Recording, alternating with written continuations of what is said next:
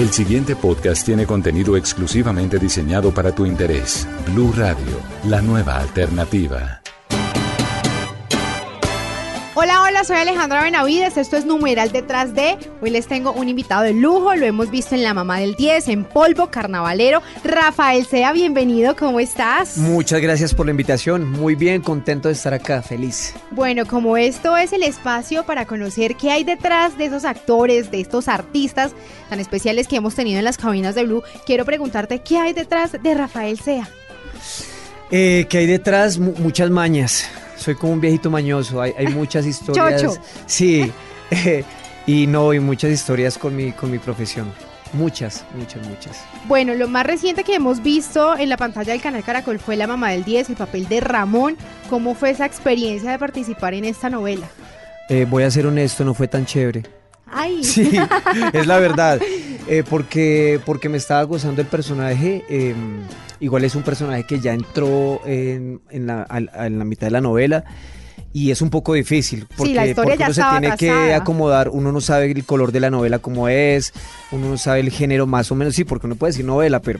mm, Entonces hay que acomodarse un género. Entonces todo eso, es, eh, mientras usted le va cogiendo el tiro al personaje y, y al grupo, pues pasa tiempo y es tiempo que va perdiendo usted eh, en jugar con el personaje.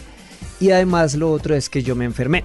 Me enfermé Mm. porque estamos en una época de estas de, de- de tantos virus y estas cosas. no, y el Y clima me de Bogotá no enfermé y me ayudando. hospitalizaron y entonces ya eh, me sacaron porque duré mucho tiempo malito. Ay, Sí, qué bajón. Rafita. Creo que, eh, pero igual alcancé a, a- a- a- alcancé, quería cerrarla bien la historia, pero, pero bueno, se, se, se contó más o menos la historia de Ramón, pero sí, no, por eso soy honesto. No, no, hay unas historias muy chéveres y, ahí, y en esta eh, le quedé viendo, sí, no, no, no fue tan Pero siempre sabemos que das el 100% o inclusive el 200% en cada personaje. Cuando prestas, digamos, tu voz, tu papel, tu interpretación para hacer todo esto. Pero vamos a volvernos un poco en el tiempo y quiero preguntarte acerca de tu niñez. ¿Eras un niño inquieto, juicioso? ¿Cómo fue ese Rafita de niño? Sí, yo creo que bien fastidiosito, la verdad. ¿Sí? Bien inquieto, bien hiperactivo. Ahora les, sí, ahora les dicen hiperactivo. En mi época les decían chino y juep. Pero, pero, pero sí, era bien, bien canzoncito y muy consentido, lo sigo siendo. Eh, creo que eso es bueno, creo que eso es bueno cuando un niño es tan hiperactivo porque, porque hay que hacer algo. En mi caso dijeron, ¿qué hacemos con este man? Metámoslo a cursos de, de teatro. Y por ahí fue, pero, pero, pero sí era bien, bien brinconcito. Y muy pegado a mis abuelos. Y, o sea, yo, yo crecí ¿Maternos o paternos? eh, de los dos. O sea, mi familia, por parte de los dos, prácticamente es, es del campo. Y tuve esa bendición de pasar mucho tiempo por el campo con abuelos, con tías. Y, y la gente que me conoce dice, usted es un viejito, usted es un viejito. O sea, y desde que era niño me decían, usted es como un niño, o sea, el, el viejito en el cuerpo de un niño. No sé si es porque me crié con ellos, pero ¿Tenías algún apodo en ese entonces? no, siempre me han dicho como Rafa, Rafi, Rafita, Rafael, pero... ¡Piquiña! Piquiña me decían, una vez que mi papá me llevó una- a una reunión que él no me podía dejar, entonces mi mamá le dijo, vaya, lléveselo. O, o lo manda, o lo- me- quién sabe, me mandarían a fiscalizarlo. Y fui, y, y mi papá dice que me porté, me dijo, se quedó dos horas, Rafa, dos horas, y los tenía locos a todos. Y Uy, dijeron- no, no te y imagino. entonces de desde ese día cada vez que me llevaba al trabajo decían, ¡ah, llegó un Piquiña! Bueno, cuéntanos cuál era tu sueño cuando estabas pequeño. ¿Qué querías ser? torero.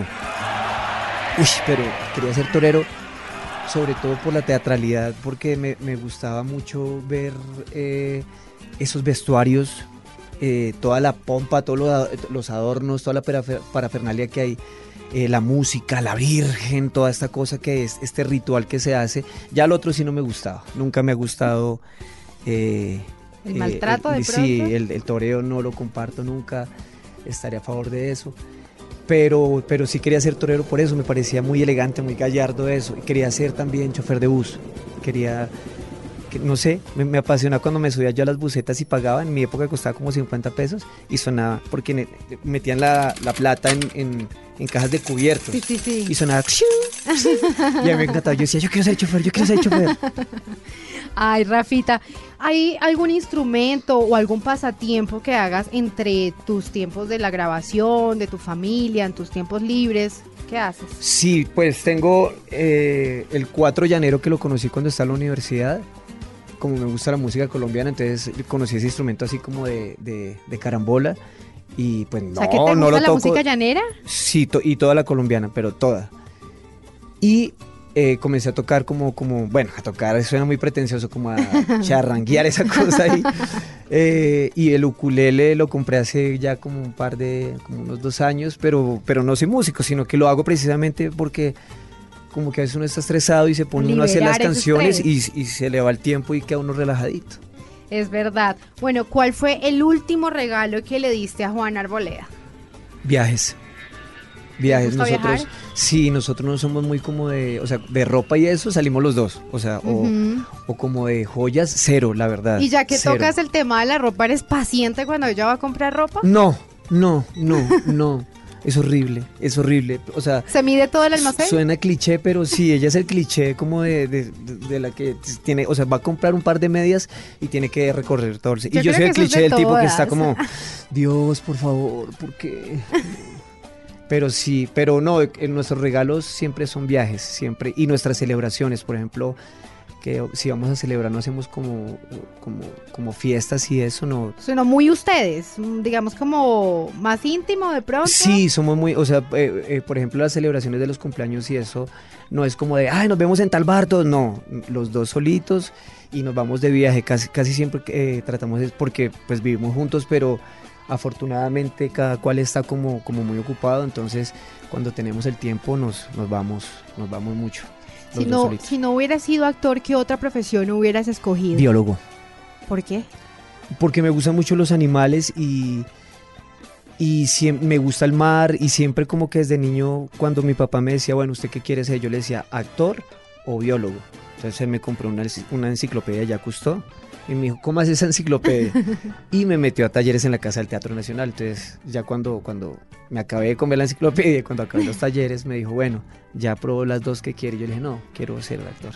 Bueno, también quiero que nos cuentes, eh, hay una parte de tu vida que, digamos, inició tu parte actoral en el teatro, en las obras de teatro, antes de pronto de llegar a las producciones de novelas y esto. ¿Qué eh, anécdotas recuerdas o en algún momento olvidaste tus líneas antes de salir a alguna función o qué recuerdas de Todavía.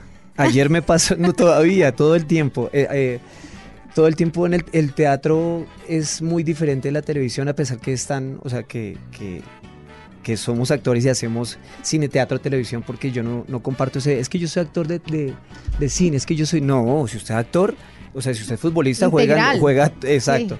Y si usted es cocinero, cocina de todo.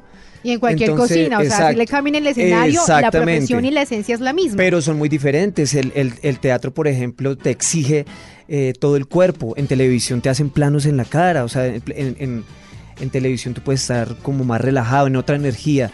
En, en teatro tienes que estar full porque te está "Ay, güey, viendo un te fuiste". espectador que está a 30, 20 metros y te tiene que ver la cara, te tiene que ver la, la emoción. Entonces es, es más desgastante creo que físicamente el teatro y habla un, entonces es un entrenamiento para, para el actor es muy necesario, o sea, para el, el actor que mentira, no me voy a meter en ese campo, pero sí, pero sí soy agradecido de haber sido creado en el teatro. ¿Tienes algún ritual antes de salir a cada función o tienes algún ejercicio? ¿Qué haces antes En de cada salir? montaje, en cada montaje naturalmente se va creando ese, ese, ese ritual, por decir así.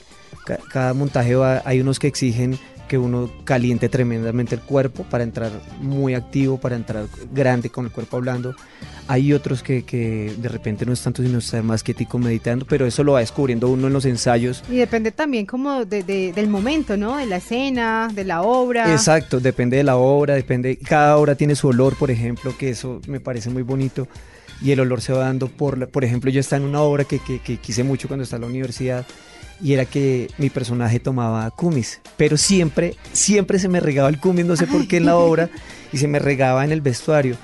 Y ese olo- olor a kumis se fue, eh, se fue volviendo como, como, o sea, todos los días ese olor a kumis como que se va añejando y se vuelve un olor como raro que Sí. en la vida cotidiana es como podrido, como que uno no le gusta.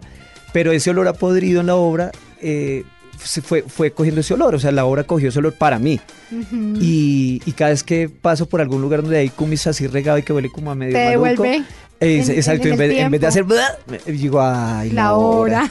Y todas las obras tienen su olor. Bueno, de todos los personajes que has hecho, de pronto, ¿cuál ha sido el más difícil? Y el más difícil, yo creo que todos, yo creo que todos, porque a veces dicen, ay, pero ese es muy cercano a usted.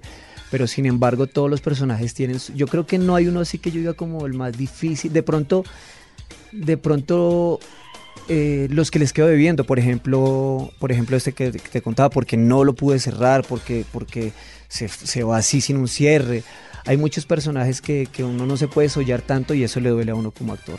pues Rafa, de verdad, muchísimas gracias por dejarnos conocer qué hay detrás de este gran actor. Y pues de verdad, muchas gracias por tu tiempo, por estar con nosotros. Despedimos a Rafael y despedimos también a Ramón. Muchas gracias por estar acá, la pasé muy bien.